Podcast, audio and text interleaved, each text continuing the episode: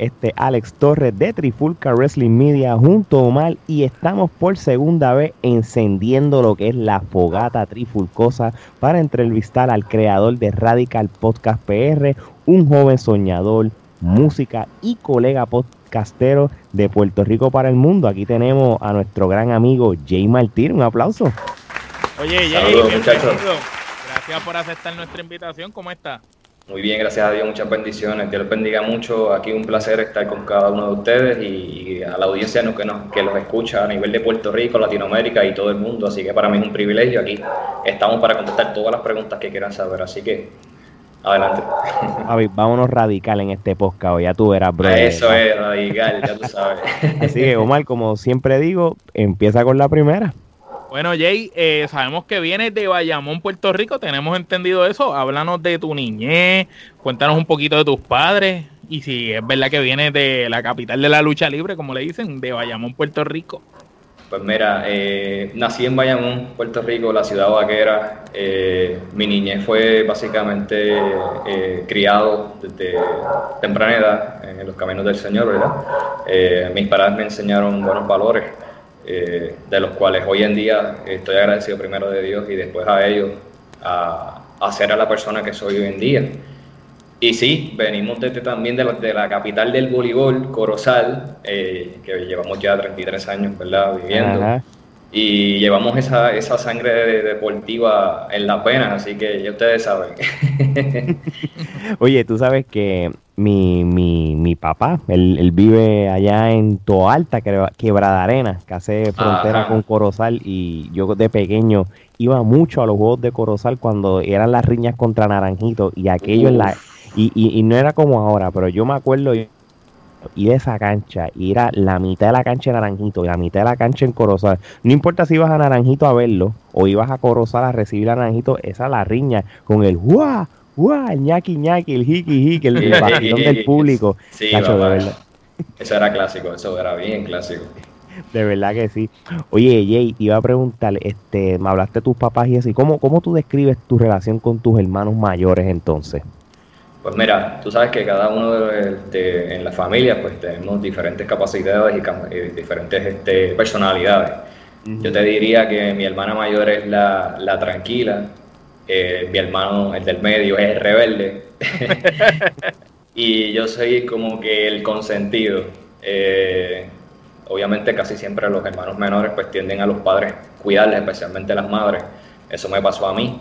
Ya después como a los 16, 17 años que empezamos lo de, lo de la jangaera eh, y, las, y nos a janguear a Logan acá en Puerto lo que existía Logan acá en Puerto Rico, pues ahí me empezaron como que, ok, Jonathan tiene que dar vida, Jay tiene que dar vida, eh, a lo de, ¿verdad? A, ver, a ver vida y a ver lo que, cómo se vive la sociedad y entonces pues empezamos a ver eh, pues las bandas, algunos leves jangueos, pero prácticamente siempre con la esencia de los valores que mis padres me enseñaron.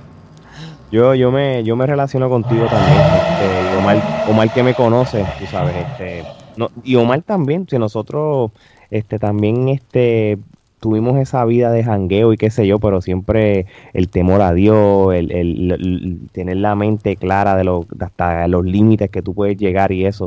y las banditas, en el caso de nosotros, como vivíamos en Viejo San Juan, al lado del Paso de la Princesa, eh, siempre habían actividades allí en cualquiera de las plazas públicas o en el Paso de la Princesa y, pregúntale a Ale, eso era casi todos los fines de semana una bandita tocando y nosotros siempre estamos juqueados en todas las fiestas escuchando las banditas. Sí, ¿no? Inclusive allá arriba. En español estaba bien chévere. Sí, sí, de, verdad, que, sí. Circo, toda esa gente, la secta, eh, muchas veces lo vi.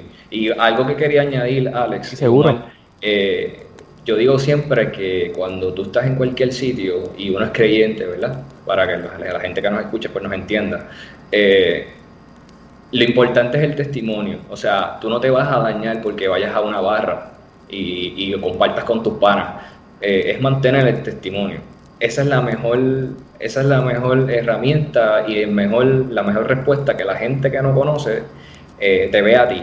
Y, que tus acciones hablen por sí mismos. O sea, no es que tener la Biblia debajo de la, del, del, hombro y cuando entres a un sitio, a donde sea, pues lo que tú predicas no lo actúas y no lo vives. Yo acostumbro a decir eso siempre, hermano. Y, siempre le digo a los muchachos y a todo el que, el que ¿verdad? Papá Dios me permite este, eh, hablarle, ¿no? Pues que el testimonio es lo esencial. Eso es lo que la gente va a ver de ti y va a decir, ok, verdaderamente este es un cristiano de verdad. Amén, tienes toda la razón. Sí, sí, como que prácticamente esta persona está, lo que está predicando, eh, lo vive en carne propia. Exactamente. Muy bien. Omar.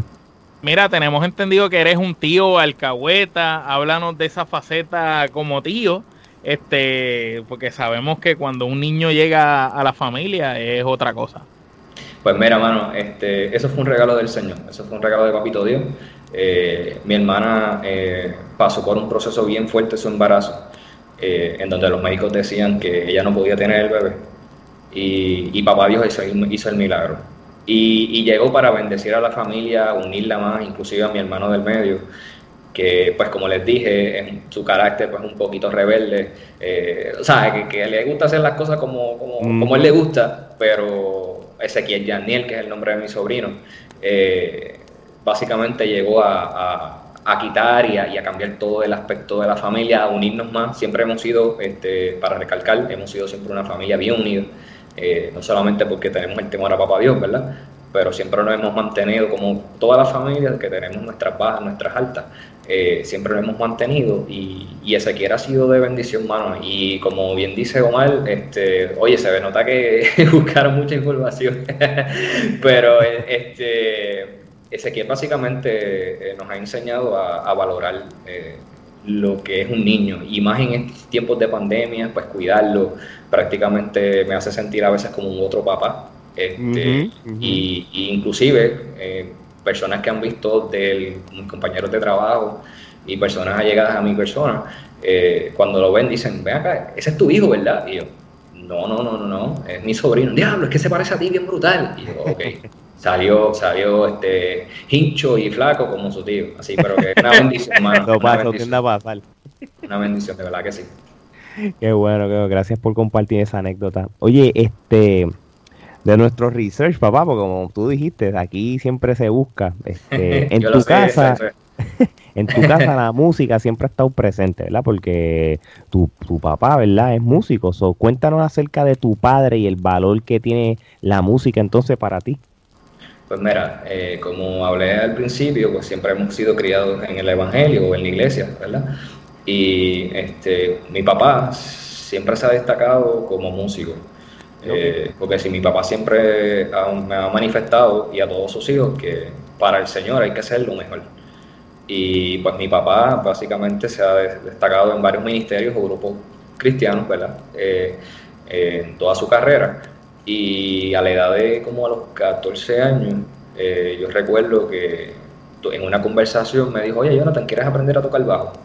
Porque ese era su instrumento. Él pues toca guitarra, toca un poco de piano, eh, le mete un poquito a la percusión, este, pero también es porque en la familia de, por parte de su mamá, que en parte casa, o sea, mi abuela, eh, pues siempre se han manifestado como músicos, compositores de letras cristianas, y pues mi papá heredó eh, lo que su abuelo eh, componía en ese tiempo y esa vena musical pues está, está en él. Presente, pues, presente. Exactamente, presente, correcto.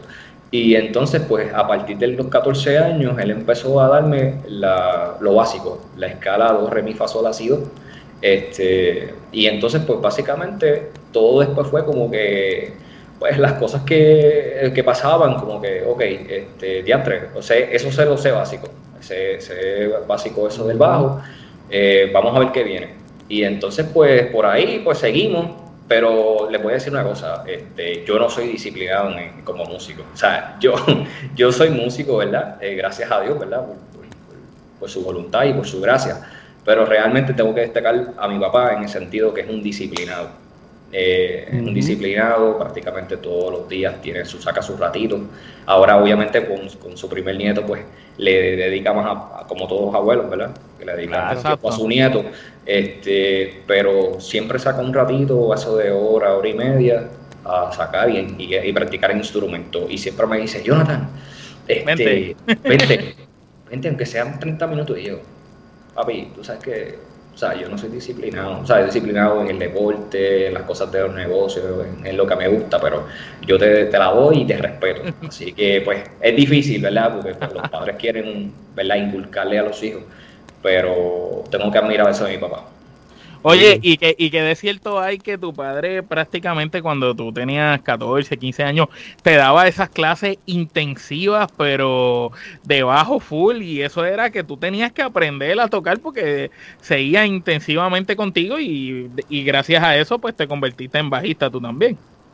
Pues mira, yo te diría que a pesar de que, o sea, me gusta la música, como les dije, no soy disciplinado como mi papá, pero yo quería de alguna forma dar lo que por gracia he recibido, eh, tanto de, papá Dios como de mi familia, en este caso mis papás. Y sí, tuvimos que estar mucho tiempo intensivamente, como bien dices, este, cogiendo clases. Y como les digo, eh, habían ciertas, en, ciertos modos, en ciertas ocasiones, peleábamos, no en el sentido de, de insultarnos, no pero era en el sentido de que, ok, tú quieres, tú quieres aprender, pero, o sea, no, no coges la disciplina que Sí, me métele dedicación, exacto, como que el enfoque no estaba completamente. Exacto, y entonces, pues, inclusive me decía, vete a YouTube, que ahora con esto de la tecnología, pues tú te metes a YouTube y empiezas a, a, coger que, que, hay acordes en el bajo. Y yo, acordes en el bajo, papi, pues si eso es la, guitarra nada más, ¿cómo que acordes? Sí, sí, yo, Jonathan, eso está en, en, en los bajos, tú puedes hacer acorde. Saben que hasta el día de hoy no lo he hecho. no, lo he hecho. Todavía están esperando los acordes en llegar al bajo. Todavía está esperando que yo me meta en YouTube o me sienta con él. Mira, estos son los acordes, papi. Este, vamos a meterle. Señor Martínez ya lo sabe, mira, él lo admite. Sí, sí, claro que sí. Siempre. Oye, este, si, si viajamos para el tiempo allá, para esos años o el 2005 por ahí, este, Cuéntanos de una banda de rock llamada Flower y qué rol, si alguno, ocupaste ahí. Pues mira, eh, cuando yo estudiaba en el 2005, eh, básicamente yo comencé mi carrera universitaria eh, en Administración de Empresas con concentración en mercadeo, la cual yo me gradué más adelante en el 2009. comencé a, con mi vecino, que es actualmente mi contable, fuimos a, con esto de la música, eh, él me hizo un acercamiento, eh, recuerdo que fue un sábado, y por lo general, pues yo los, los weekends, pues bajaba a, disfrutar y a compartir con ellos, este, porque también hay una hermandad y una familia, ¿verdad? Eh, y entonces nos sentamos y me dijo, oye, yo quiero hacer una banda de rock con la influencia de Guns N' Roses, que es mi banda favorita. Uf, la mía también, la mía también. Uf, ah, pues mira, qué brutal. Este, y entonces, pues empezamos. Obviamente, como les dije, no soy disciplinado en la música, el, el, mi contable sí, porque toda la vida desde pequeño toca guitarra, eh, incluyendo el estudio de ingeniería de sonido en Los Ángeles.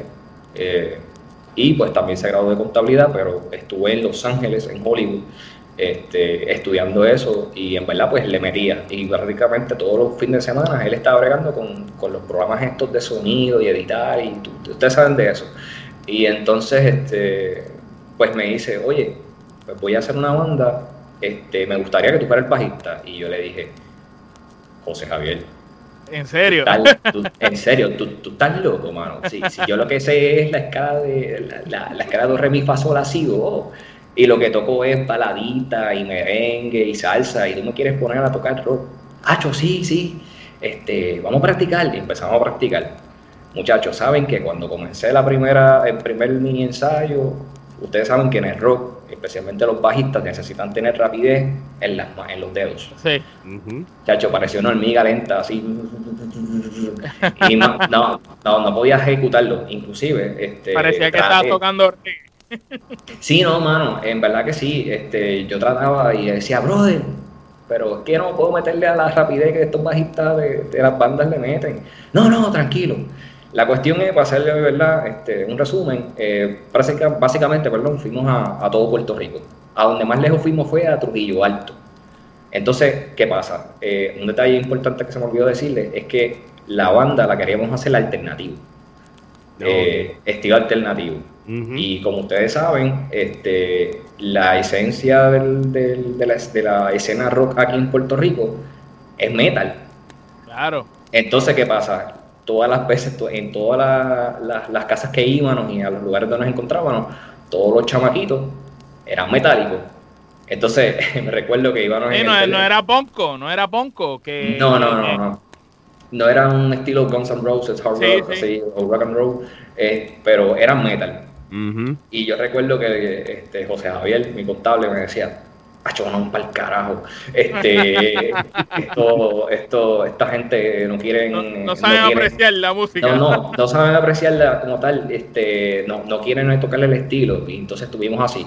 Y hasta, como les dije, fuimos creo, a Bayamón, fuimos a Toalta, el mismo Corozal, incluyendo un, para, compañero mío que es músico, Randy este, Reyes, eh, que estudiaba conmigo en ese entonces en la Intel eh, y yo le hice el acercamiento, este, salió varias veces, pero él tocaba en otras bandas.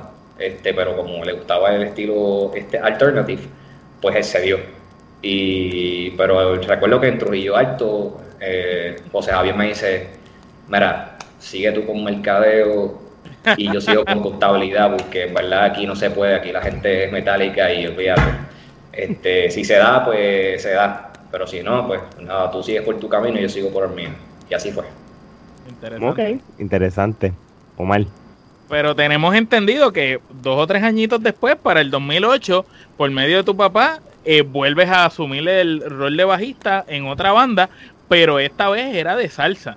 Entonces, cuéntanos la transición de rock a la salsa, porque e, es una transición bastante marcada háblanos de, de, primero cómo tu padre te hace el acercamiento y llegas a la banda y después cómo entonces asimilas, ok, ya no voy a tocar rock, ahora es salsa.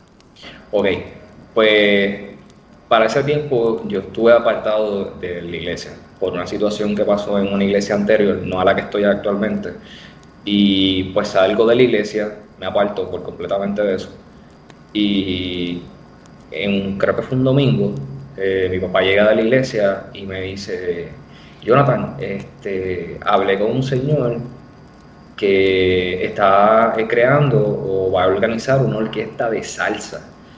Y yo le hablé de ti, que mi hijo toca bajo. Yo me le quedé mirando. Papi, ¿tú estás seguro? Oye, tú, tú, sabes que tú le metes más que yo, tú eres más disciplinado que yo. Y me dijo, no, no, no, pero yo sé que tú puedes, ¿sabes? Como todo padre, ¿verdad? Que, que dándote el apoyo. Claro, a pesar de que reconocía que no tengo la disciplina que tengo como él, que vuelvo y digo, la respeto, ¿verdad? Y la valoro mucho, este, pues me dice, pues ensaya, ensaya, ve un ensayo y, intenta. Eh, ¿Qué pasa? Eh, en ese momento, yo eh, creo que fue el fin de semana luego de esa, de, esa este, invitación, Fui otra vez a casa de mi vecino, a, la que, el muchacho que pues montamos la banda de Flower Rocks, que iban a montarla, y le digo, mira, José Javier, este, no montamos la banda, pero mi papá me dijo que, que me hicieron un acercamiento para ir a tocar una banda de, a una orquesta de salsa, y me dice, mete mano. Y me quedé, ¿en serio? Sí, sí, mete mano. Eso va a ser una escuela para ti, una experiencia súper brutal. Y pues les, confieso que esa fue una motivación eh, esencial para... Esas palabras de, del amigo tuyo. Sí, mano, bien brutal, porque este, yo dije, ok, tal vez no tengo la ejecución que requiero, pero es una escuela y puedo aprender y me, y me puedo este, reunir y socializar con gente del ambiente y, ¿verdad? de la industria. Eh, y puedo, y puedo mejorar como músico. Y así fue, mano. Así fue. Este, yo dije como que, ok, vamos a aceptar el reto. Y lo aceptamos. Eh, precisamente en mi mes de cumpleaños, agosto 2008. Y estuvimos alrededor de 10, 12 años en, esa, en ese ministerio. Eh, recorrimos todo Puerto Rico y pues fue, fue de mucha bendición, fue de mucha bendición, de verdad que sí. Qué bueno, qué bueno. Oye, entonces, tú de bajista que fuiste en esa orquesta de salsa, terminas siendo el promotor, mano, por casi una década. Este, en, todo ese tiempo que tú aprendiste durante esos años como promotor y, y, cuán complicado puede ser. Pues mira, eh, el acercamiento me lo hace el director de, la orquesta, eh, en estos momentos el señor José Coco Cruz, eh, y me dice, oye, ¿qué te parece si tú llevas la agenda del grupo? porque realmente ese era el rol que él quería que yo asumiera. Lo que pasa desde, un, desde un comienzo. yo te diría que como entre el segundo o tercer año en el ministerio, como él vio como que en mí ese, ¿cómo te digo? Como que esas cualidades que, que, ese pensaba que, que, tú podías bregar con esa carga. Sí, esas cualidades y ese interés de como que, ok, él tiene como personalidad de, de, líder. Y, y, me dijo, oye, ¿tú crees que tú puedas llevar la agenda del grupo? Este, y yo, bueno, sí, este, con mucho gusto. Eh, y entonces pues empezamos a realizarlo. Eh, ahí pues yo creé la página de, del fanpage de la Orquesta Son de Cristo, la cual actualmente, aunque no estoy ¿verdad? en la orquesta, eh, soy el, que la, el, el manager, ¿no? el, administrador. Y, y, entonces nos mantenemos ¿verdad? actualizándola y todo. obviamente con esto de la pandemia pues hemos, no, no hemos actualizado mucho, simplemente pues hacemos detalles de algo que eh, que, pues el director quiera este, expresar ¿verdad? a nuestra audiencia y pues yo me, dedico a escribirlo. Eh, como Alex, como Alex perdón, me, estaba, me estaba preguntando, eh, llegó un momento dado en, en, unas patronales de Aguas Buenas, que era donde mayor, uno de los sitios donde tocamos mucho, era en el pueblo de Aguas Buenas, acá en Puerto Rico, y se me, hicieron un acercamiento para este, tomar unos adiestramientos como promotor. Brutal. Pero ¿qué pasa? Eh, el ajetreo, cuando digo el ajetreo, era que básicamente éramos dos o tres fines de semana corridos tocando, pues, viernes, sábado y domingo.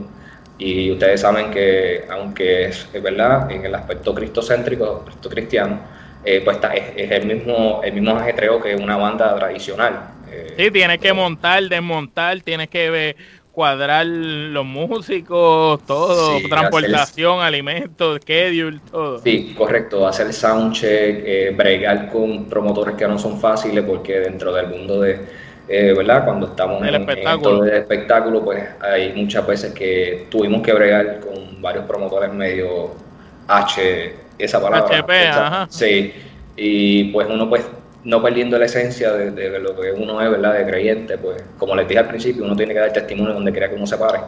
Y, pero tampoco tú no puedes permitir que te humillen. O te pisoteen, exacto. Exactamente. Eh, y entonces, pues, en, en unas ocasiones tuvimos pláticas, pero como la persona era un poco repugnante, en el sentido de que quienes me hicieron ofrecimientos para adiestrarme como promotor, pues yo decidí como que, ok, estos me quieren humillar, no, no, no, no este, gracias por la oportunidad, pero yo voy a mantenerme en lo que línea, seguimos por en la línea, seguimos todo, todo, lo que aprendamos de la gente, ¿verdad? Que, que Dios nos ponga en el camino y, y así fue, así fue. Muy bien. Oye, este, y, y cambiando el tema un poquito de, de lo que has hablado de, de, tu trayectoria en lo que es en la música, este, vamos a hablar un, poquito de deportes, mano, este, para para diversificar esto tengo entendido, y esto es lo que me han dicho a mí, de par de gente que, que tú eres un fiebre del básquet, igual que Omar, igual que yo. Este, le, metías, le metías al básquet también desde chamaquito. Este, ¿Qué te hizo alejarte entonces del deporte? Que, ¿Hasta dónde llegó tu, tu, tu trayectoria deportiva? Pues mira, eh, cuando alrededor de los siete años, esa fue la primera oportunidad que tuve de jugar baloncesto en lo que le llaman las ligas de barrio este, acá en Corozal. Y es verdad, esto es bien, esto es bien chistoso, verdad, porque yo como sé, y obviamente las ligas para ese tiempo, el skate y todo, y toda la organización no es como ahora, que está un poquito desorganizado y hay mucho interés por esto y no por el conocimiento y el desarrollo de los jóvenes, ¿verdad? Exacto. Y adolescentes. Eh, pero yo recuerdo, mano, que no gané ningún juego en esa primera, en esa liga, en esa liga, no gané ningún juego, entonces, ¿sabes sabe lo gracioso, muchachos? Que cada vez que perdíamos, obviamente yo era un nene, o sea, no, no, tengo la capacidad que tengo ahora con mis 33 años, ¿verdad? Que no los parento. Pero este, cuando perdíamos, cogíamos, recuerdo que el coach venía con una bolsa, su hijo, que era el assistant coach, una bolsa de basura llena de paletas y todo. Y cada, vez que perdíamos, le dábamos paletas a todo el mundo y ellos usaban, incluyendo el, el, el hermano de, de, mi contable, que también jugaba, jugaba baloncesto para ese tiempo. Eh, hoy en día es el licenciado en abogado. Este, yo perdí con él, me dio una pela como de 40 o 50 puntos. Y él me recuerda las veces que tenemos la oportunidad, ¿verdad? Porque ahora con lo de su, su gestión de, abogado, pues no le permite jugar como antes. Este, pues me dice, Tiante, ¿tú te recuerdas cuando yo le di una pela de 40 puntos? Y yo, Fíjate, tú eres un sucio, mano. Gracias a Dios que somos hermanos. ahora, hazlo ahora. gracias a Dios, gracias a Dios que somos hermanos, porque si no, y si llega el odio, te parto la cara, ¿sabes? Literal. este, pero sí, eh, después de eso, eh, ah, un detalle importante. Mi, mi único punto en esa temporada, cuando en la liga de siete años, fue en el último juego, ya eliminado hace rato de la liga, y fue un canasto de tablero y me recuerdo que estaban mis abuelos, que en paz descansan, los papás de mi papá, en la, en la, en la grada. Y Jonathan, eso es, qué bueno. el libro la coca. El libro la coca, exacto. y, y, eso nunca se me olvida, hermano, nunca se me olvida. Eh, luego de eso, eh, acá en Corozal también, creo que fue para eh, cuando tenía 13 o 14 años, hicieron una liga tipo NBA. Y recuerdo que habían, faltaban dos equipos por, por organizar para empezar la liga, y eran los Miami Heat y los Dallas Mavericks. Entonces, eh, pues para que sepan, yo soy un fanático de Dallas, este, full, full. Ah, como, como Gerardo. Que Gerardo no está aquí. Fanático full de, de aunque el, no whisky, ese es el papizongo. Yo, yo cuando lo tengo que decir de esta manera porque estamos entre panas. pero, pero ese es el macho mío, tú sabes. Llega a estar Gerardo aquí y se enreda a pelear contigo cibernéticamente porque el, no whisky es el no, no, porque no whisky es el macho de él también, entonces se matan por no whisky. Ah, pues verá que bien. Tendremos esa, esa, esa, esa conversación más adelante. Pero eh, sí, eh, después que No Whisky se retira, pues obviamente el nuestro Barea, eh, que sacó la cara, ustedes saben que, oh, fue clave cuando, cuando Dallas ganó ese campeonato. y, ahora, y ahora que es el, el, el, el, nueva sensación en la NBA, es Luka Doncic. Ese tipo, ese tipo es un caballo, digan lo que digan, este, promete, promete mucho en la NBA. Pero como le estaba diciendo, eh, pues faltaban esos dos equipos, Miami Heat y Dallas Mavericks. Entonces, pues nosotros decidimos eh, organizar el, de los Mavericks. Ahí pues entra este, el licenciado, eh, mi abogado, o sea, mi vecino, y otros compañeros de colegio y buscamos a unos muchachitos de, creo que era del caserío o de un sector acá en Corozal y hicimos el equipo. Pero ¿qué pasa? Jugamos como cuatro o cinco juegos y luego pues este, vimos como que una merma en, en, la organización, como que era una liga, como que los organizadores no querían sacar a esto y... Y se quitaron. Y se quitaron, incluyendo de que eh, lamentablemente pues el, el, organizador se llevó todo el dinero. Oh, qué raro. Eh, sí, mano, y incluyendo los, los uniformes nuestros, mano eran todos X Lash. Eso le pasó a Ale con Sam allá, con, la gente en San Juan. Algo parecido le pasó. todos eran X Lash, mano.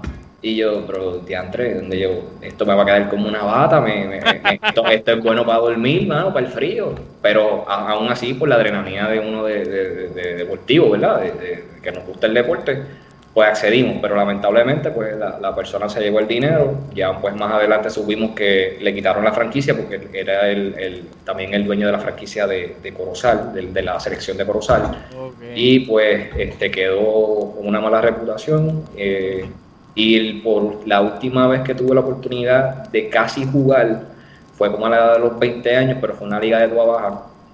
Este, me recuerdo que estaba súper pompeado porque yo, wow, a los 20 años, una liga organizada, con arbitraje, bien organizada. Y, mano, cuando faltaba una semana para, para, comenzar, nos llaman de que se cancela por falta de matrícula. Y yo, qué chavienda, Ya, pues, Ahí yo dije, pues nada. Este, cuelgo, cuelgo, las tenis. Sí, no, no, la, cuelgue, que juegue una, ya mismo que hay una liga, liga de, de Teriplos, de los Masters, como le dicen.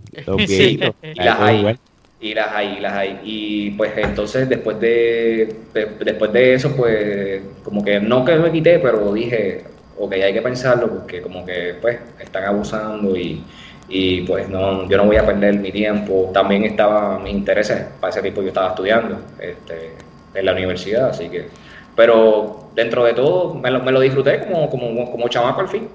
Qué bueno, no, seguro, no, eso es lo importante. Omar. Eh, bueno, mudándonos un poquito más adelante, este, ¿cuándo, cómo tú te das cuenta de que tú tienes esa capacidad como para liderar jóvenes, para enseñar, para ayudar a, a otros muchachos jóvenes igual que tú? Y entonces, ¿por qué decides asumir ese rol de ayudar a los demás?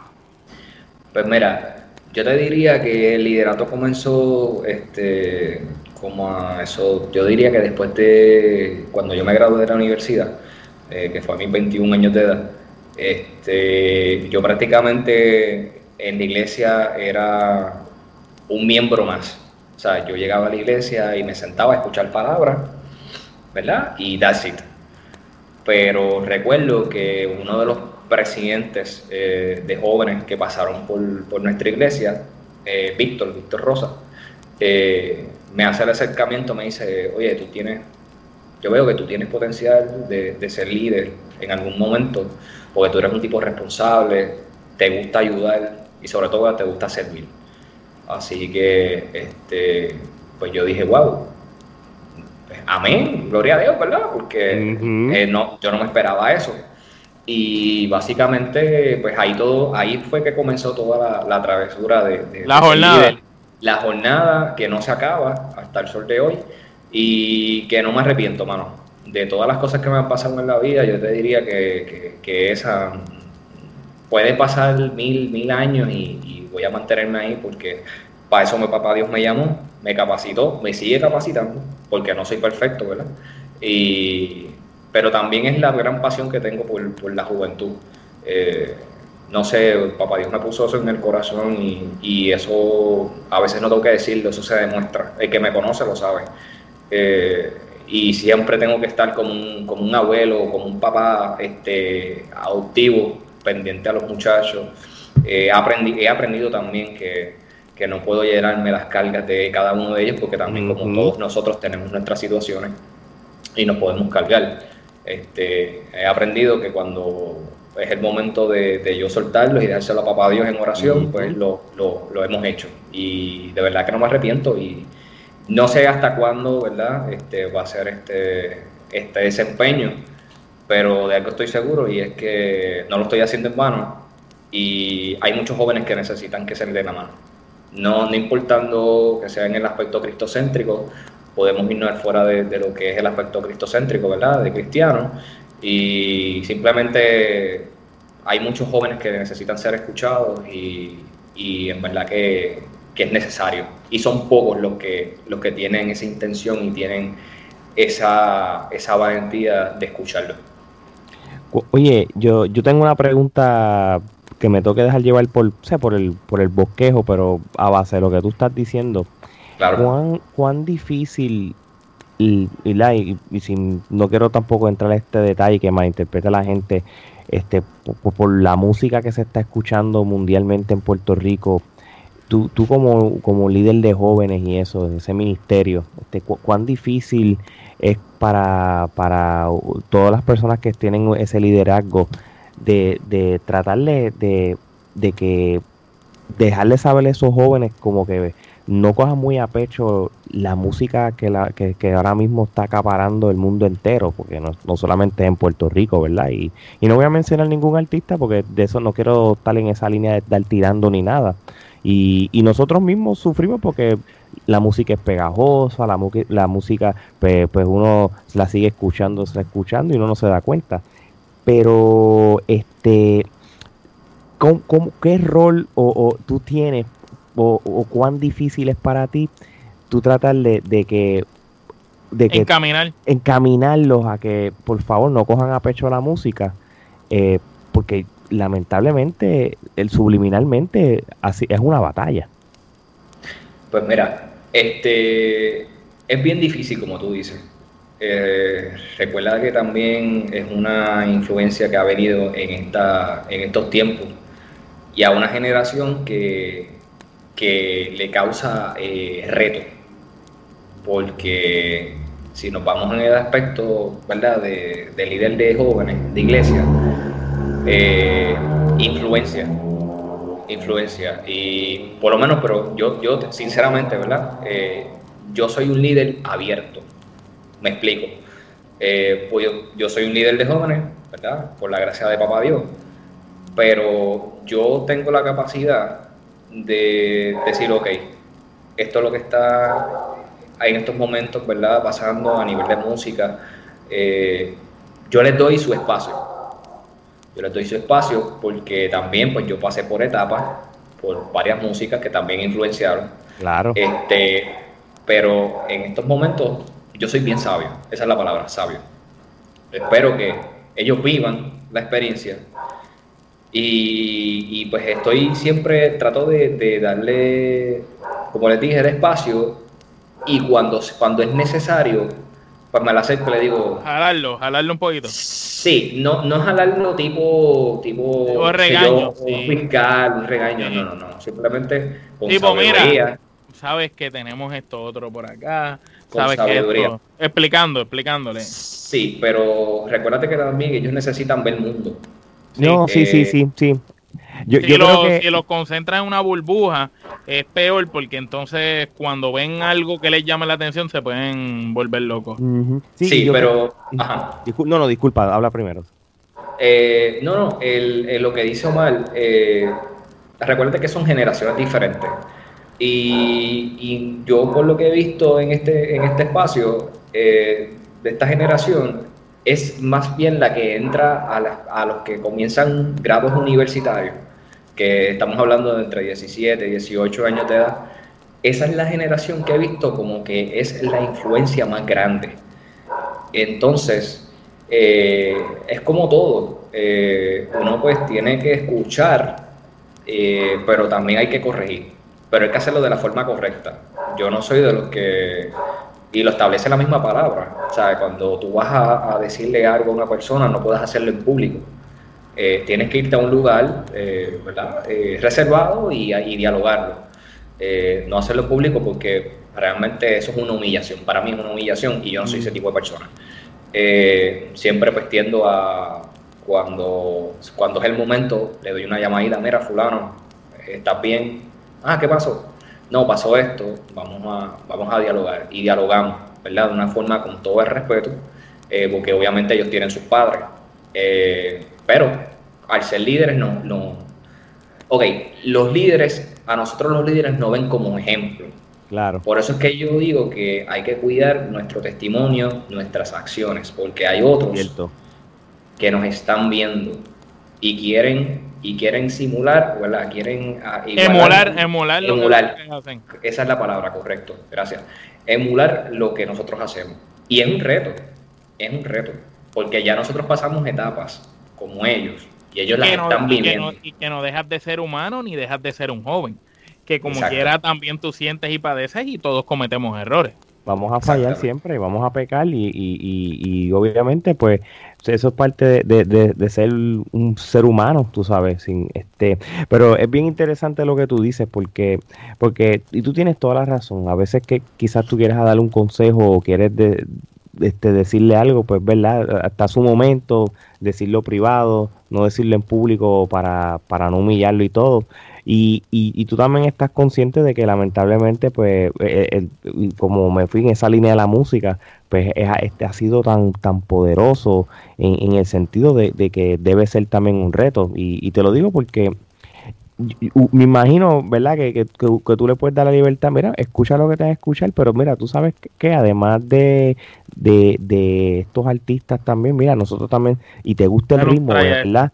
De, mira, ¿qué, tal? Mira, escucha Manimonto, y escucha Tafonki, Bando Filos, este, Redimido, eh, entre otros, que también te pueden darle esta opción también y, y, y no pierde la esencia, tú sabes. De, de verdad, de verdad que, que siempre he encontrado interesante porque Ajá, sí, diga.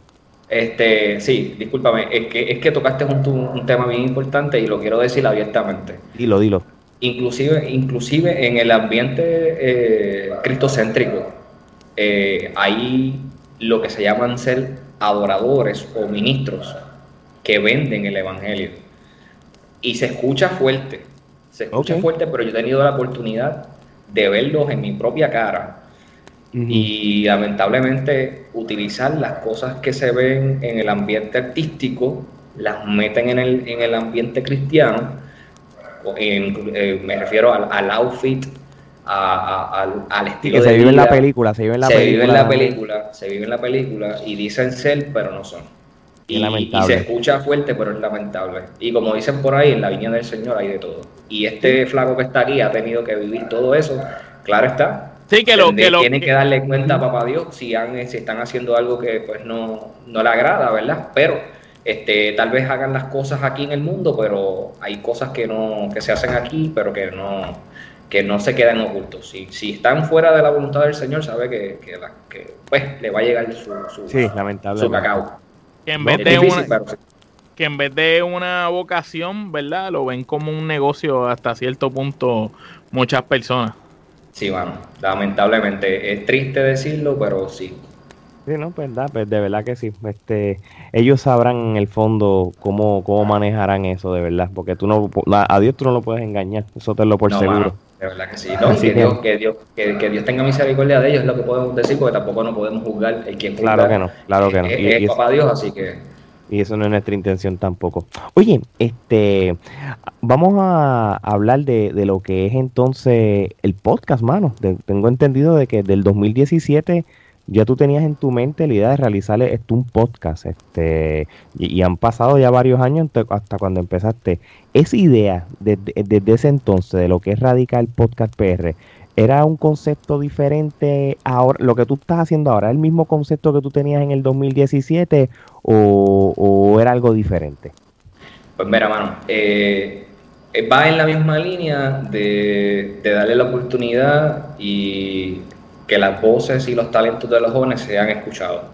Eh, dentro de la trayectoria, dentro de mi vida, yo he visto que han, eh, han habido muchos foros en donde no se le da la oportunidad al talento joven, al talento local, y va por la misma línea, como les dije, de, mi pasión por trabajar por la juventud. Este, recuerdo que estaba eh, en la habitación de mi cuarto y empezó a, a, cranear mi mente, como dicen por ahí, ¿verdad? Y empezaron a surgir las ideas y me recuerdo que las escribí en mi iPod eh, y empezamos a darle forma. Sí quiero aclarar que hubiese empezado a, más o menos ese año, 2017-2018, pero no contaba con, el aspecto eh, técnico, eh, sentido de, un estudio, eh, todo lo que conlleva, ¿verdad? Sí, la logística, la logística. La logística. Las ganas de, estar al frente del, del, podcast estuvieron siempre, eh, pero obviamente quería trabajar más el aspecto de productor, porque yo no soy un tipo de persona que me gusta exponerme, no me gustan los reconocimientos, lo digo humildemente y abiertamente. Eh, me gusta trabajar tras bastidores y que lo, que lo que se haga salga bien y más si es para el Señor, pues más todavía. Este, pero sí, en algún momento pues tuve que decir, ok, no tengo la persona, ¿verdad?, que pueda estar al frente de esto como ustedes, ¿verdad?, en su, en su podcast, eh, que lo hacen muy bien. Este, de verdad que lo felicito. Y, a Gerardo, ¿verdad? Si me está viendo también, Gerardo también, este, felicitaciones también, ambos hacen una excelente, una tripleta, bueno, una tripleta que es casi, casi nada. Así que, eh, entonces, pues como les iba diciendo, eh, al no tener a alguien como con la característica o con el feeling como yo quería, pues entonces tengo que yo tomar las riendas a, a ser el host pero de primera intención era, era mi rol de productor. De productor como tal. De productor. Y, el, nombre de Radical, perdón, perdón que te interrumpa, el nombre de Radical, ¿de dónde sale o surge, de dónde tú sales con, la idea de Radical? Porque eh, Radical es un nombre radical, tú sabes, es intenso, es fuerte, es un nombre que tú lo escuchas y tú, Radical. Entonces, eh, tú dices esto es cristocéntrico, pero radical. eh, como que no va a la par, explícanos por qué es radical. Pues mira, yo te, es, correcto lo que estás diciendo. Eh, es un poco controversial, pero ¿por qué radical? Por lo menos en la visión mía de Jay, eh, es algo diferente. no más de lo mismo. No más de lo mismo, claro está, como, como dice nuestra descripción, es enfocado en el aspecto cristocéntrico, pero también queremos tocar temas de aspecto social. Eh, obviamente, que, te refieres a que esos temas no necesariamente van a estar atados a, la, línea de iglesia, exacto, a la línea de iglesia, sino que... Que lo mismo puedes entrevistar a esta persona que viene de una iglesia y se dedica a algo, como puedes entrevistar a otro muchacho que está abriendo su propio negocio o algo así. Exacto, exacto. Y más en estos tiempos que he visto que hay muchos adolescentes que se están emprendiendo a temprana edad, a mí me hubiese gustado ¿verdad? Pero es como todo, todas son de etapas, eh, hemos tomado de etapas diferentes pero he visto que por lo menos en la generación de adolescentes se están abriendo pasos eh, con las mismas redes sociales, Instagram, Facebook, y están creando sus propios productos y servicios, inclusive souvenirs y, un, sinnúmero de, cosas y productos que yo me quedo, wow, si hubiese tenido la oportunidad de, poder este, emprender a ese tiempo, pues para mí sería, hubiese sido una bendición, pero papá Dios sabe hacer las cosas. Este, y papá Dios nos tiene a cada uno lo que, lo que Él quiere que, tengamos en la vida. Así que, pero a mí me encanta y yo estoy súper contento y orgulloso de que hayan jóvenes emprendedores y, y, que Radical sea una plataforma para nosotros darle ese foro, para que se den a conocer. Sobre todo aquellos que tengan testimonios de vida, lo cuenten, porque muchas veces la gente necesita escuchar ese, esos tipos de testimonios para que realmente crean que con Dios todo sin el nada, como decimos siempre al final de, todas las ediciones. Y, más que todo, pues a mí yo soy un pro, un, pro juventud, este, yo soy un, líder que me encanta, como les dije, este, ayudar a los jóvenes, este, encaminarlos, ¿verdad? Y en los caminos del Señor, pero también aquellos que como, como tienen este, aspectos de, de negocios locales, pues me gusta apoyarlo de aquí. Y en mis redes, este, inclusive cuando me gusta, yo soy bien patriótico, en el sentido de que me gusta pues, usar mis camisas de Corozal, de Bayamón. Este, ustedes van a mis redes sociales y se van a dar de cuenta. ¿Te gusta hacer turismo, tu, turismo interno, visitar la isla? Sí, incluyendo, incluyendo también este, una de las formas que yo me gusta llevar la palabra, como les dije al principio, pero no necesito tenerla debajo del, del hombro, sino es a través de las camisas que es donde llama mucho la atención. Inclusive hay personas en conversas que me han dicho, wow, qué mensaje bonito, bendiciones. Y yo, amén, amén, de eso se trata. Este, o sea, hay muchas maneras de, llevar la palabra, no solamente a través de la Biblia, sino a través de la música, a través de, de dramas, que he tenido la oportunidad de, de, hacerlo, de realizarlo, y un sinnúmero de cosas. Pero como les dije, el testimonio es bien importante para aquellas personas que no, no creen o tuvieron ciertas, ¿verdad?, ciertos eh, momentos o ciertas este, experiencias no agradables en una iglesia, pues gente de iglesia que esté afuera viva lo que vive dentro de una iglesia. Así que eso, el cielo no se puede tapar. Oye, y, y, tú no estás solo en esto, tú sabes, tienes eh, personas como Elizabeth y Gabriel, que son dos jóvenes clave dentro de lo que es Radical. O ¿qué nos puedes contar acerca de ellos y cuáles son los roles que ocupan en la plataforma? Pues mira, este Alex, Elizabeth Narváez, este, Elisa básicamente fue la responsable del logo de, lo que es Radical Podcast PR. Ese logo eh, que tienes en la camisa ahora mismo, ¿verdad? Ese logo que, está aquí, Exactamente. Eh, ella fue responsable. Eh, ella, yo le dije, oye, quiero llamar un proyecto que se llame Radical Podcast PR. PR obviamente de Puerto Rico, porque como les dije, soy bien patriótico, soy orgulloso de ser puertorriqueño y tenía que llevar la esencia ahí eh, en, lo de, Puerto Rico. Así que pues le dije a Elizabeth, Elizabeth, eh, dado con, esa, con, con, esos datos que te estoy dando, crea un logo. Y, este, y fue el que salió.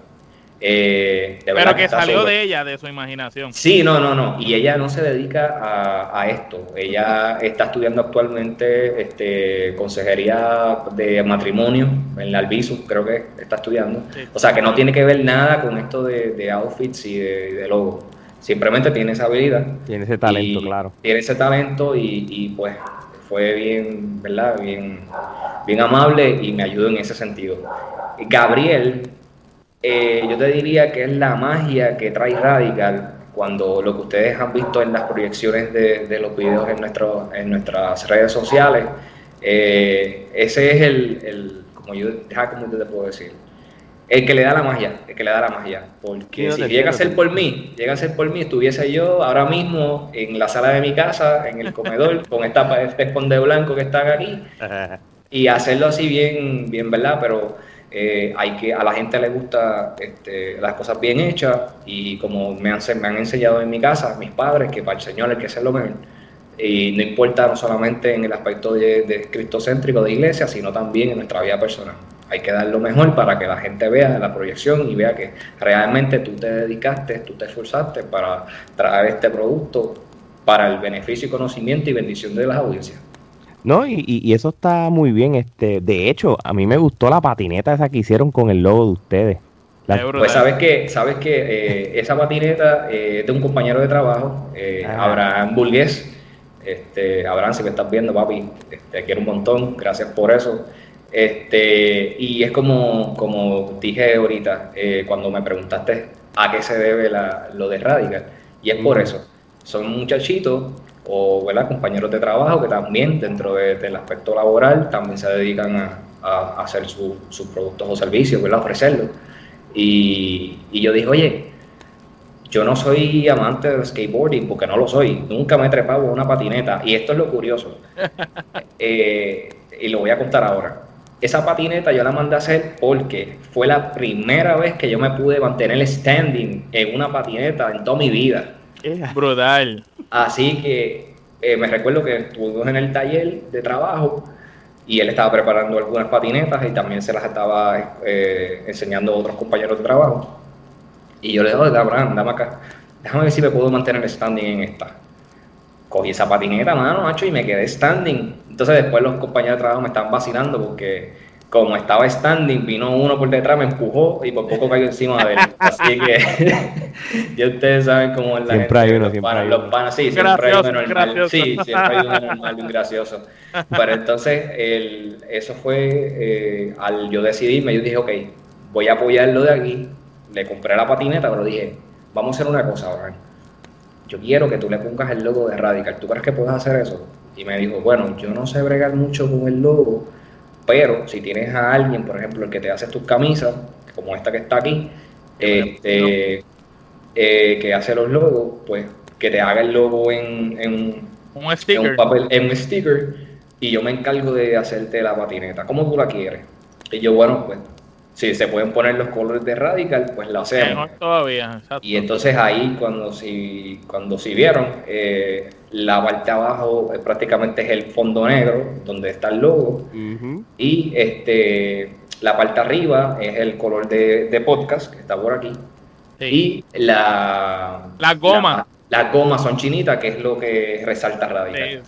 Así que eso fue una idea mía, y ustedes me dicen, diantre, pero tú eres bien creativo eh, hay gente más creativa, más creativa, pero eso fue como que una idea, algo que ok, yo quiero a la misma vez no solamente saltar radical, yo quiero ayudar al, al, brother a, que dé a conocer su negocio, esa fue mi intención. O sea, en ningún momento yo pienso en radical, hermano.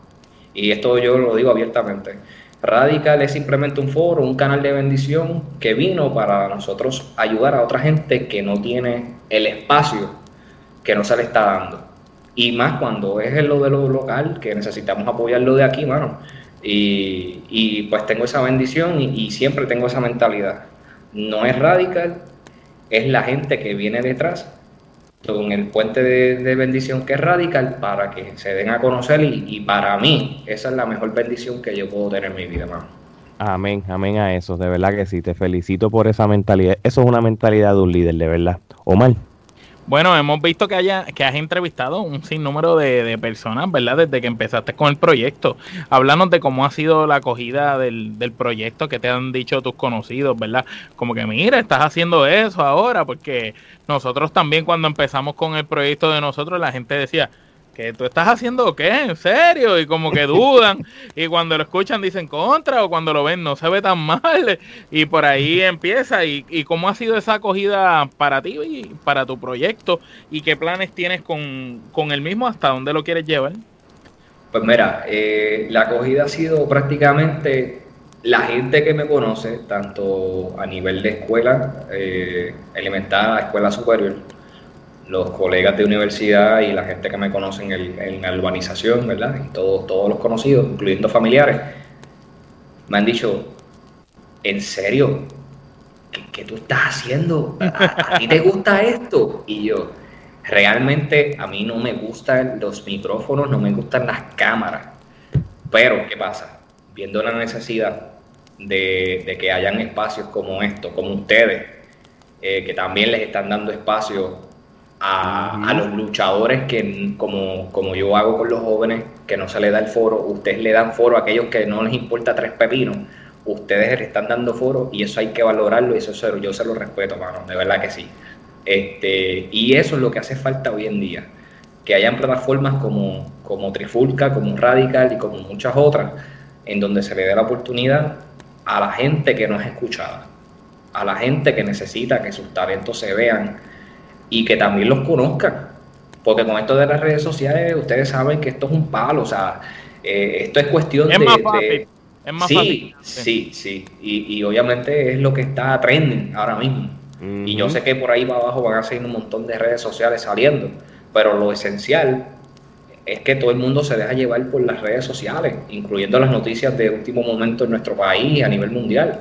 ¿Dónde se entera uno primero? Ya no es por la, por, la televisión, no, papi, es por, nuestros teléfonos celulares. Redes Así que este, básicamente es eso. Y, y, la pregunta me dijiste es que a qué quiero llevar. Pues desde que comencé esta, este proyecto, ¿verdad? Que ha sido de bendición eh, para muchas vidas, ¿verdad? Eh, hay, más hay más proyectos, más plataformas que vienen en camino. Eh, no les puedo dar muchos detalles porque todavía no tengo una, un día y un, tiempo establecido, pero no solamente va a ser Radical, dentro de Radical Podcast PR van a llegar otras cosas más que más adelante van a, van a estar surgiendo, que ya están escritas previamente. Eh, ya prácticamente me, me, he estado trabajando con lo que es el formato, ¿verdad? Que es la palabra. Este, y van a venir muchas cosas, van a venir muchas, cuando, cosas. Cuando ese momento llegue, sabes que tienes otra visita aquí con nosotros, ¿verdad? Este, para que nos promociones y, y, nos cuentes todos esos nuevos conceptos y todas esas cuestiones nuevas que, que vas a hacerle, o, o eso podemos decirle esas secciones que podrán venir del proyecto de Radical. Correcto. Y ah, no, y voy a tirarme esta. Y esto es primicia. Así que a la gente de Trifulca Wrestling Media, escúchenlo bien. A estos muchachos que están aquí, Gerardo, que no estaban en estos momentos, vamos a hacer una, una edición que se va a llamar Lucha Libre 101 con la gente de Trifulca Wrestling Media. Así que, me gusta, me muchachos, gusta eso. eso va a estar. Tenemos que sentarnos después que terminemos esta entrevista y a cuadrarla, pero eso antes de nosotros tener esta comunicación, ya eso estaba previo eh, en, dentro del que hice de ediciones. Así que esperan muy pronto. Yo sé que se va a dar bien buena. van a conocer otra parte de Jay a nivel de lucha libre profesional que ustedes van a decir, wow, en serio. Y, aquí más adelante quizás vean, vean un adelanto de eso. Eso es así. y, no, y, no, se crea, este Jay también va a ser parte de estos especiales que estamos haciendo de los debates con temas de, de lucha libre que estamos haciendo poco a poco con diferentes plataformas, diferentes medios, como queremos hacer, porque y, y es interesante todo esto que estamos hablando porque por lo menos yo, este, bueno, Mar también sabe que, que para mí yo veo todas las plataformas de podcast como no como competencia, sino como una comunidad. En la unión está la fuerza. Sí, y, de eso se trata, colaboraciones. Y, lamentablemente, pues no muchas plataformas lo ven de esa manera, lo ven como competencia. Sí. yo, pero pero los que yo sé que, que, que, lo que quieren es ayudarse y, y unir la fuerza para, para el entretenimiento, Pues, y, eso es otra, eso era lo que originalmente yo quería desde el día uno que yo hice la trifulca y ahora es que poquito, poquito a poco se está dando cuando hablamos, hicimos el debate con Hablando Claro Deporte, saludo a los muchachos, este estuvo bueno, esto lo hicimos este eh, con lo, hicimos, lo hicimos con Mr. Enterprises, ¿verdad? Con, con, con MR Enterprise, Carlos Flores, este Miranda Morales, también el debate que se va a hacer con ella y, y, y, otras plataformas de, de, de, lucha libre. La de, Radical que vendrá. la de Radical, que, que, por eso lo estoy diciendo. un privilegio, ¿verdad? Va a ser un privilegio poder estar con ustedes y hablar un poco de lucha libre, así que conozcan un poco de lucha eh, ¿verdad? El conocimiento que tengo y también pues me cojo una clasecita con ustedes, ¿verdad? Porque ustedes son los, los de la pauta aquí, tú sabes. Nosotros, aquí es como, cada uno como fanático pues tiene su opinión y, y, se respeta, así que, oye, vamos a cambiar un poquito el tema y vamos a, vamos para nuestras secciones. Vamos a una sección que se llama opciones trifulcosas. Esto es sencillo. Nosotros te vamos a dar No, no, está bueno, está bueno. Te vamos a dar dos alternativas y tú escoges una. Y yo voy a empezar con la primera. Por ejemplo, ¿qué tú escogerías? ¿Jugar una cocinita de básquet contra Barea o tocar con tu antigua banda en el Coliseo de Puerto Rico? Lo mal, estas preguntas están bien radicales, brother. Ahora que bueno, el, el, hombre es radical, pues tenemos que irnos radicales. Pues puedo, pues, puedo, puedo hablar de ambas y luego escoger una. Sí, sí, sí, dale. Wow. Un one-on-one con Barea es uno de tus ídolos. eso, es, eso es un privilegio, es una, una, gloria de nuestro país. Es verdad que tal vez me dé una pela 22-0, ¿verdad? Este, pero wow, pero también dices que a, lo, a, lo, mejor te dice, mira, tienes 20 puntos de ventaja, esto es un 22. ya yo estoy retirado. Pero mira, eh, pero el otro, la otra opción está dura, wow. Retornar con Son de Cristo en el Choliseo de Puerto Rico, lo que nunca hemos podido hacer, de verdad que sería un palo y un privilegio. Así que, diantre, tengo que irme por, por el lado familia, yo creo que me voy por la del la, la orquesta tocando en el Coliseo de Puerto Rico. Muy bien, muy bien. Está difícil, de, diantre, la pusieron difícil, pero dale. Ese fue Omar por si acaso. Omar, no, no. Al estilo radical, seguro. Ah, ah, ahora continuamos radicales. Escúchate esta. Tener la mejor cita de tus sueños con la mujer deseada o convertirte en padre por primera vez. Bueno, les confieso, y aquí me va a matar mucha gente que ve este episodio. mi amor platónico siempre ha sido Mayori de Sousa. Ah esa, venezolana, esa venezolana, está súper guapísima, con todo respeto, ¿verdad? Guapísima. Sabemos, ¿verdad?, la situación con Julián Gil y todo eso, pero eso no viene el caso. Sí, no, la, mujer es un encanto de mujer. No, eres Julián, olvídate eso. Sí. pero, wow, eh, convertirme en padre, eh, eso es uno de mis sueños. Eso es uno de mis sueños. Diantre, aquí me la pusieron difícil. Bueno, después que no sea con ella, no hay problema. no, no. va a ser complicada. definitivo. No, no, yo no cambio la boricua. Perdóneme, pero yo no cambio la mujer puertorriqueña. Esa es la mejor, esa es la mujer más bella que existe en el planeta. Así que. pues yo, creo, que, me voy. Yo creo que yo me voy con la primera opción. Muy bien, muy bien. Este, fíjate, esta es interesante. Este, conseguir la cura para la enfermedad del cáncer o lograr acabar con la hambre en el mundo. Wow. Mira, eh, si fuera a contestar esa pregunta, yo creo que no tuviera respuesta, pero esta respuesta sabia, yo te diría que, que para Dios no hay nada imposible. Amén. Y, yo sé que Papá Dios va a tener la cura del cáncer, como también va a ser, va a abrir todas las... el hambre en el mundo. Va a abrir todas las puertas que tenga que abrir, como lo sabe hacer Él y cuando, una, cuando uno la cierra es porque hay otras más adelante que son mejores que la que cerró.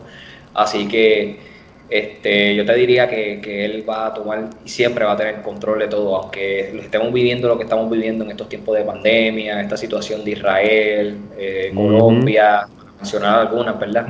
Este, siempre estamos, ¿verdad? Siempre en oración ponemos a cada una de esas personas, cuando se nos escapan, pues nos dicen siempre que, a mí siempre por lo menos me han criado, de que si se te escapa alguna petición, Dios conoce el corazón desde que tú, antes de tú empezar a orar.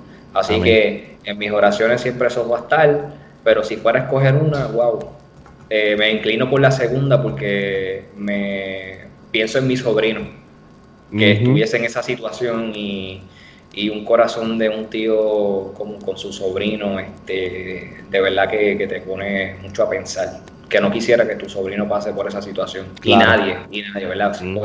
tenemos que ser humanos. Muy bien, muy bien. Omar. ¿Nos vamos con Noche de Cine o de Netflix? No soy fanático de Netflix, así que me voy Noche de Cine con, clásico, las, con las películas de acción Fast and the Furious, este, eh, The Expendables. Eh, yo soy bien fanático de, las de acción y las de comedia, pues nos reímos un rato y las de romance, pues para ponernos más románticos. un poquito. Oye, ¿qué tú, ¿qué tú prefieres ganar? ¿El premio mayor de la lotería o viajar por el mundo? Viajar por el mundo. Muy bien. Y para culminar, esta es bien interesante. Sabemos que te encanta la lucha libre. ¿Quién para ti tiene más valor o importancia? ¿Undertaker o Edge? ¡Wow! Pero para ti, para ti, tú sabes, no lo que la gente piense, sino en ti, porque esos dos nombres tienen, están ahí por un propósito en particular contigo. Diantre. Eh, Undertaker es una leyenda. Undertaker es una leyenda. Eh, lo he visto bastante en su carrera. Y The Rated R Superstar Edge. Wow eh, me identifico porque, aunque no lo parento, lo, lo, del outfit rockero o el rockero que yo llevo adentro está. Lo que pasa es que no le, no, le he sacado. Tenías el pelo largo, tenías el sí, pelo largo. a, a, eso iba. En la universidad yo tenía el pelo súper mega largo, a nivel que me llegaba el rabo a mitad de espalda. Estuve así casi dos años y medio con ese pelo así. Y cuando yo llego al corillo de los, de los gamers, que era al frente de la cafetería en la Intel Bayamón, me decían, The Raider R Superstar. Y otros me decían Y2J Chris Jericho. Y yo decía, ok, Y2J, duro. The Raider R, de, este, R Superstar, diantre, esa es my veins, o sea, eso yo lo llevo en la sangre.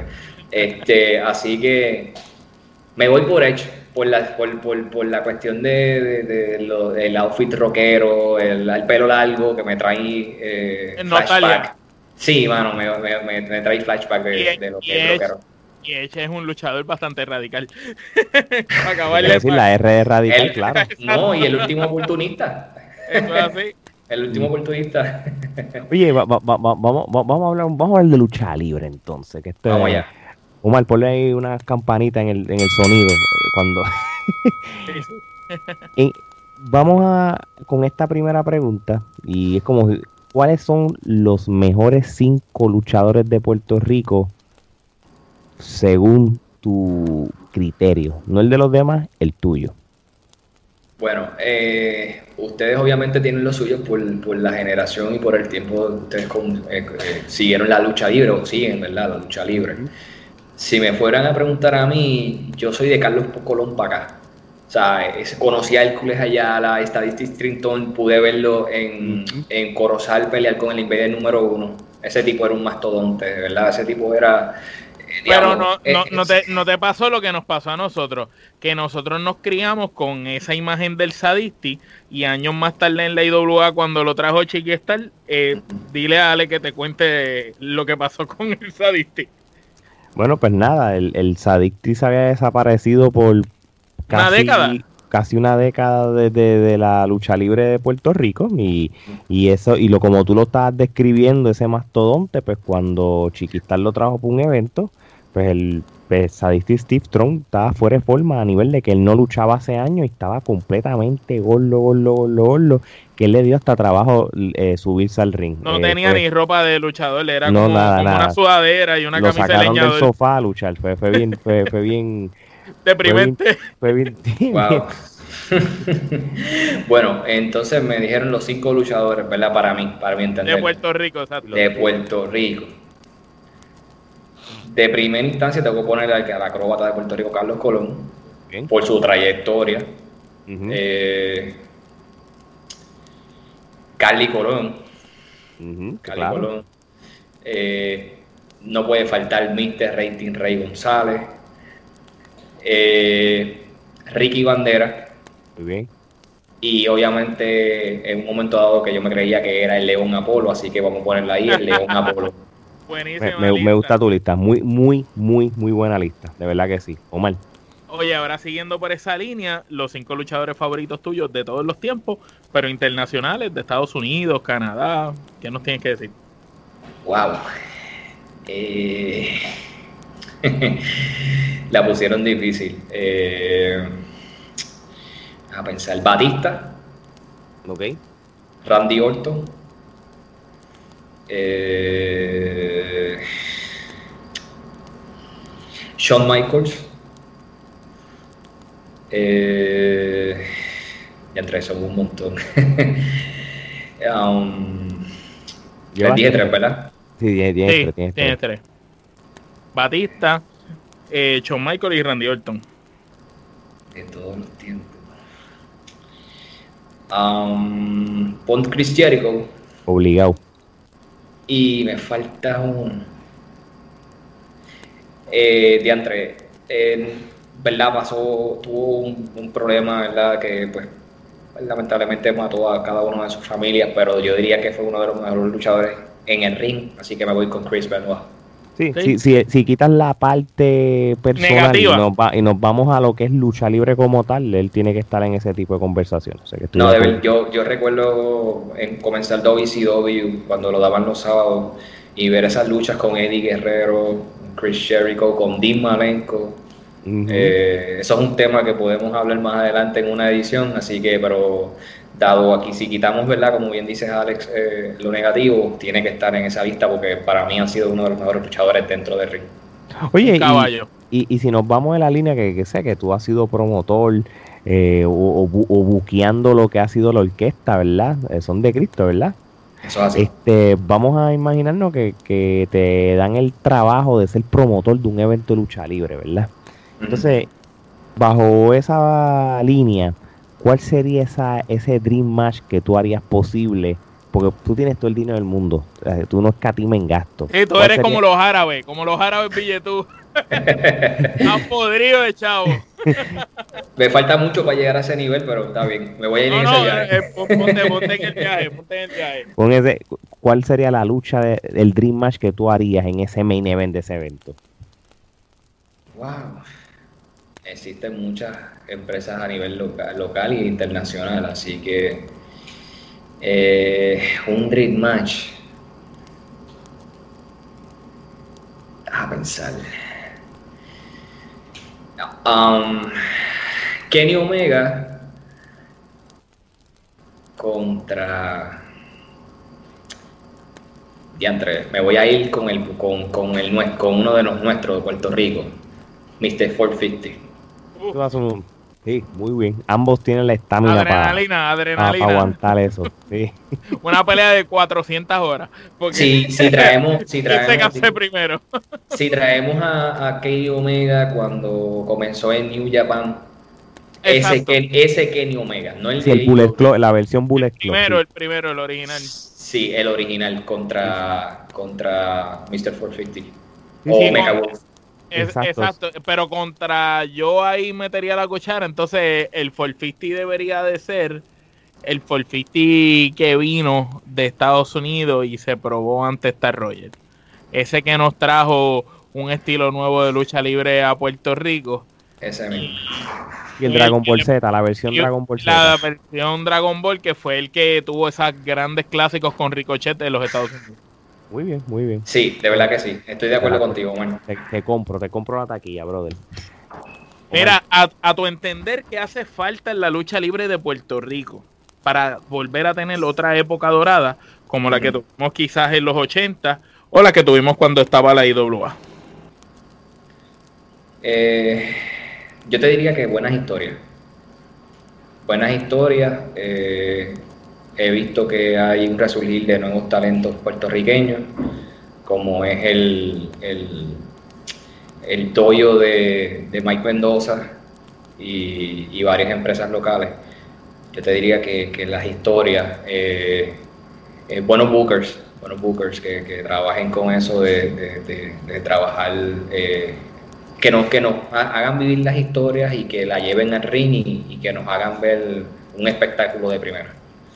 Muy bien, muy bien. Con el poco conocimiento que tengo, ¿verdad? De, cómo trabaja en la industria a nivel de backstage, yo te diría que eso, buenas historias, un buen buqueo y, y la mejor selección del talento de aquí local e internacional, porque también en las independientes hay buenos luchadores, así que... Oye, y entonces por el, por el otro lado, ¿qué, tú opinas de la lucha libre aquí en los Estados Unidos en este momento? O sea, cuando, desde el punto de vista de que tú sabes cómo era la lucha libre en la, en la era de, la, de los Federations, con los Hogan de la vida, los Ultimate Warriors, después cambió la actitud era y Rules Aggression. Exacto cuando y, tú ves y de ahí para acá lo que el PG exacto o sea cómo tú ves el producto de la lucha libre de los Estados Unidos ah, qué opinas en estos momentos pues mira eh, yo soy más de la era de Aritud yo, yo pude empezar a ver lucha libre de esa era de Aritud este obviamente estamos con, con esto de la pandemia como lo he mencionado antes muchas veces durante esta entrevista este, tendríamos que, buscar alternativas porque eh, obviamente, eh, como he escuchado anteriormente en, en, las noticias, en las redes sociales, eh, van a empezar a abrir lo que son las cartereras a nivel del público en general. Yo creo que están un poquito, a mi, a mi entender, y, bien personalmente pienso que están muy demasiado rápidos para abrir con esto de la pandemia. Eh, deben ser más, deben ser más conscientes, ¿verdad? No solamente por el público adulto, sino porque la gran mayoría de los fanáticos son niños y no podemos exponerlos. están vacunados. Y los niños no están vacunados, o que estoy de acuerdo contigo totalmente. Y, y no, no, si fuera el caso y yo tuviese a, Ezequiel este, y llevármelo a un evento, yo lo pensaría mil veces. Este, porque, pues como les digo, eh, no me atrevería, no, no me sentiría seguro de, llevarlo a un evento donde va a haber mucha gente. Así que yo entiendo que, ahí tienen que pensar más en, que los fanáticos, sí, habemos fanáticos jóvenes, adultos, eh, ancianos, ¿verdad? Porque los hay, pero el grueso del fanático de la lucha libre son niños y tenemos que estar conscientes de eso. Y claro, ellos quieren ver lucha libre buena, quieren ver el espectáculo, quieren ver a sus luchadores favoritos, quieren que, que les firme su autógrafo, tomarse una foto que ese es el dream de cada uno de ellos, ¿verdad? Este, así que yo entiendo que deben ser más conscientes con, nuestros niños. Muy bien, muy bien, buena respuesta. Bueno, ahora vamos para la ronda final de preguntas y te dejamos tranquilo, brother, que la hemos pasado súper, súper bien, Jay, de verdad. No, verdad que sí. muchas gracias a ustedes, de verdad, por la oportunidad y en verdad me siento como en familia. Gracias, gracias, gracias. Esa es la idea. Omar. Bueno, ¿cuáles son tus metas a corto y largo plazo? a corto y a largo plazo. Bueno, eh, me gustaría desarrollarme en, el campo de administración de empresas, que fue donde yo me preparé. Eh, no solamente necesariamente que sea en el área de mercadeo, sino en las otras áreas como gerencia, recursos humanos, eh, poder trabajar en, una compañía este, a nivel administrativo o gerencial. obviamente tener mi propia casa. Este, y, seguir, seguir siendo una mejor persona este, y dejando un legado, dejando un legado que, sea recordado no, por, como dije, por, por, exaltación, por orgullo, sino un legado que, que este, pase generaciones tras, generaciones. No, Que ese como tal sería entonces tu, tu legado este, como tal, de, en este caso con los proyectos que tú estás haciendo en estos momentos crear, seguir creando eh, liderato en, jóvenes, porque hay mucho liderato, lo que pasa es que no, no, se han acercado las personas correctas o simplemente no, no ha habido ese, ese interés de, acercarse a estos jóvenes que pueden ser futuros líderes del mañana. Este, yo entiendo que esa es la, la meta, ¿verdad? Una de las metas, poder seguir inculcando lo que me han enseñado a mí y lo que yo he aprendido en el camino. Pasar, pasar, pasar esa información pasar esa batuta o, ese... El conocimiento, el conocimiento. Exactamente, exactamente. Oye, ¿y qué consejo este, tú le das a todos, verdad? Y, va a la par con, lo que tú haces. ¿Qué consejo tú le das a esos jóvenes que no saben qué hacer con su vida? que siente que carecen de dirección y que su voz no es escuchada? Pues mira, lo, esencial es primero que se encomienden y le dejen todas las cosas a Dios. Esa es la mejor herramienta que yo puedo utilizar en toda mi vida, dentro de mis altas y bajas en la vida. Y, y darle, darle, ¿sabes? darle 100%, darle 100%, no caerse porque hayas cometido un error, sino que cuando si te caíste te levantas y sigues para adelante. De los errores se aprende. Eh, uno no quisiera que ellos pasaran por las eh, situaciones que hemos pasado en el camino. Así que lo la mejor consejo que yo le puedo dar a, quienes están escuchando este, este podcast en estos momentos es que se encomienden a, Papá Dios. Y créeme, les aseguro que, que, si cuando lo hagan se van a sorprender de las cosas que uno, no, eh, eh, ustedes no, no, se esperaban, no, no, se imaginaban. Y por la misericordia, por la gracia de Él, Él va a abrir puertas que, que él, él, requiera o él, él diga, ok, este es tu momento, aquí voy yo. Me pones al frente y yo me voy a encargar de los, de los demás. Como yo digo, cuando tú, te, cuando tú te encargas de los asuntos de Él, Él se encarga de los asuntos de nosotros. Y yo soy testigo de eso. Amén. Muy bien, amén. Bueno, Jonathan, eh, la hemos pasado súper bien, brother. De verdad que esto ha sido espectacular, que se repita nuevamente. Queremos que, nos deje un mensaje para todos los fanáticos que escuchan Trifulca Wrestling Media en más de 20 países, en toda Latinoamérica, los que nos ven también por YouTube. Dale un mensaje del creador de Radical Podcast PR, Jay Martínez. Mm, este, promociona todo, todo lo que tú quieras, brother. Micrófonos son tuyos. Gracias. Eh, bueno, gente, eh, escuchen a estos muchachos de la Trifulca Wrestling Media. Realmente están haciendo un trabajo excelente, fenomenal. Están haciendo prácticamente lo que estamos haciendo en Radical. Obviamente en el aspecto de la lucha libre profesional a nivel mundial. Están ya en México, en República Dominicana, en Panamá, por lo que he visto en, su, en sus redes. Y lo más importante que le están dando el espacio y la oportunidad de aquellos luchadores que los tienen tirados por una esquina, ellos se dedican a darle el espacio para que conocer su trayectoria. Eh, reconozco que ellos estudian cada uno de, ¿verdad? De, las trayectorias para poder llevar a cabo las ediciones y, todo el trabajo que hacen. Así que, y obviamente este es el mejor podcast de lucha libre que he asistido por encima de los que existen, que lleven 10 o 12 años, como sea. Esto es original, esto es con el corazón, estoy fe de eso y apóyenlo, de verdad que sí, son jóvenes, son jóvenes, aunque me llevan unos añitos, ¿verdad? Por encima, no importa, pero este, me siento, ¿verdad? Como, como colega y, claro que, sí, es la idea. Muchas bendiciones para cada uno de ustedes, sus familias y apoyen a lo local y oye, son boricuas, son boricuas, no importa que uno esté en Seattle o esto esté en la Florida y el otro y Omar que está acá en Puerto Rico, son boricuas y hay que apoyarlo de nosotros. Así que muchas bendiciones, mucho éxito para cada uno de ustedes. Amén, amén. Gracias por esas palabras.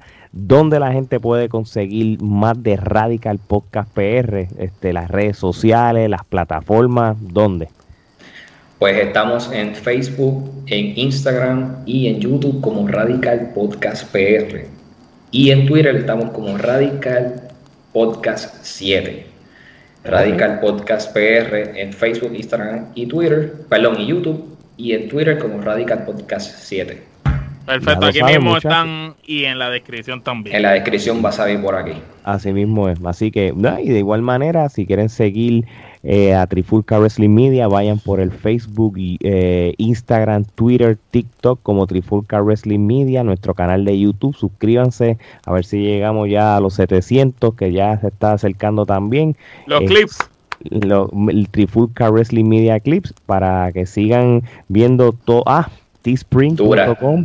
Este, acuérdense, gente, si ustedes quieren conseguir también nuestra mercancía y todas las redes sociales, vayan al link principal de cada eh, de, del Linktree que van a ver todas las plataformas y la, y la tienda de las camisas y mercancía oficial. Así que, Jay, muchas gracias, brother. Este, que sigan edificando a todos los jóvenes de Puerto Rico. Y tú sabes que las puertas están abiertas aquí. Y esto hay, un compromiso, hay un compromiso ya, así que hay un compromiso este, del nuevo proyecto que él va a tener de lucha libre, que, con mucho uso vamos a ser parte también de eso. Así que esto es todo por la fogata trifulcosa Así que de parte de Jay o Mariale, esto es hasta la próxima. Bendiciones, mi gente. Amén.